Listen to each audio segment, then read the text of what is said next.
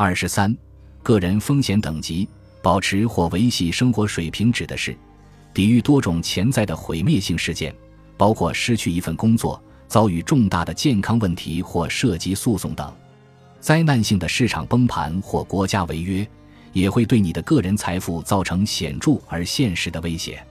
但是，除了这些显而易见的风险之外，还有一些更微妙的风险。这类风险取决于你的生活方式、人生阶段和市场状况。例如，在一个衰退的市场中，每年撤回固定数额的资金，有可能产生不利的后果。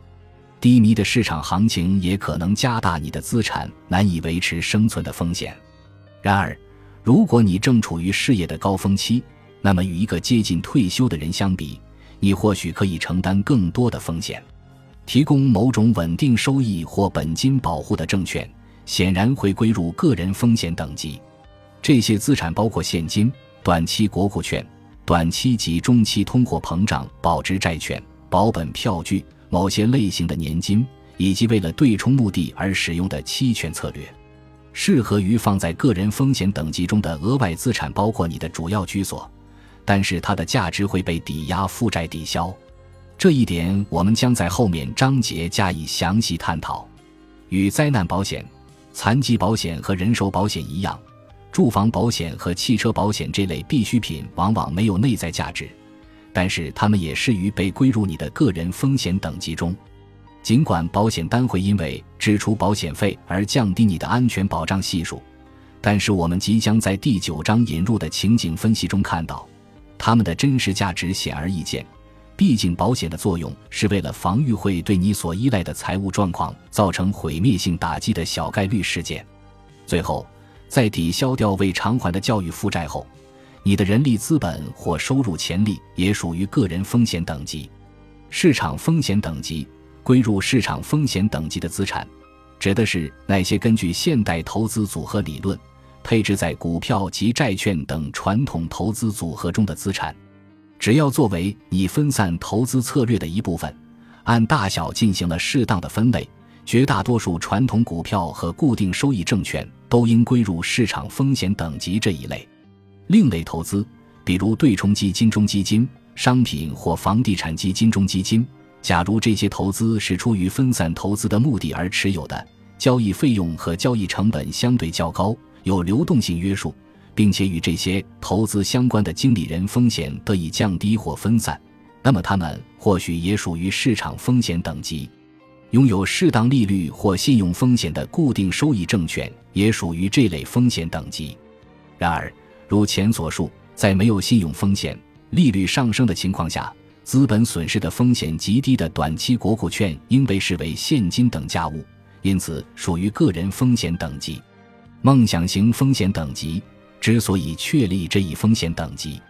是因为巨大的财富创造需要杠杆和特定资产的积累，哪怕在现代投资组合理论的框架下，这些特性被认为是无效率的。梦想型风险等级中的资产，总体风险性高于市场风险，例如灾难性的投资失败和本金流失。持有公司股票和持有所在公司的股票期权，或者拥有一家企业。这些通常都是投资者可能拥有的规模可观的梦想性资产。投资者或许会由于对此类资产过于熟悉，而低估了这些资产的风险，这有可能导致过度自信及控制错觉。归入梦想型风险等级的资产，包括风险资本和早期的天使投资，以及构成个人资产净值重要组成部分的家族企业。此外，梦想型风险等级资产还包括管理层股票期权、集中持有的股票仓位、单一管理对冲基金、房地产杠杆投资以及投机类看涨期权工具。经过精心设计的财富配置框架合乎逻辑、形象直观且容易理解。风险分配的关键在于，你不仅要理解各类资产的特殊性质，还必须仔细思考它们在你的投资组合中所起的作用。在下一章里，我们会详细的探讨如何将你的主要资产整合到财富配置框架里。这些资产包括你的房产、企业、你拥有的黄金、基金，甚至包括集中持有的股票仓位和股票期权。我们还将讨论你的财富配置策略正确与否，并评估其进展情况。在财富配置框架之内，这种新型风险和资产管理手段有可能具有一定的启发性，并且有可能大放异彩。投资者小课堂：基金中基金，投资于其他基金的基金，及市场上可以交易买卖的其他投资基金的受益凭证本身，是基金投资管理的一种现代形式。管理层股票期权，给受让经理方一种在一定时段内以事先约定的价格认购公司股票的权利。本集播放完毕，感谢您的收听，喜欢请订阅加关注，主页有更多精彩内容。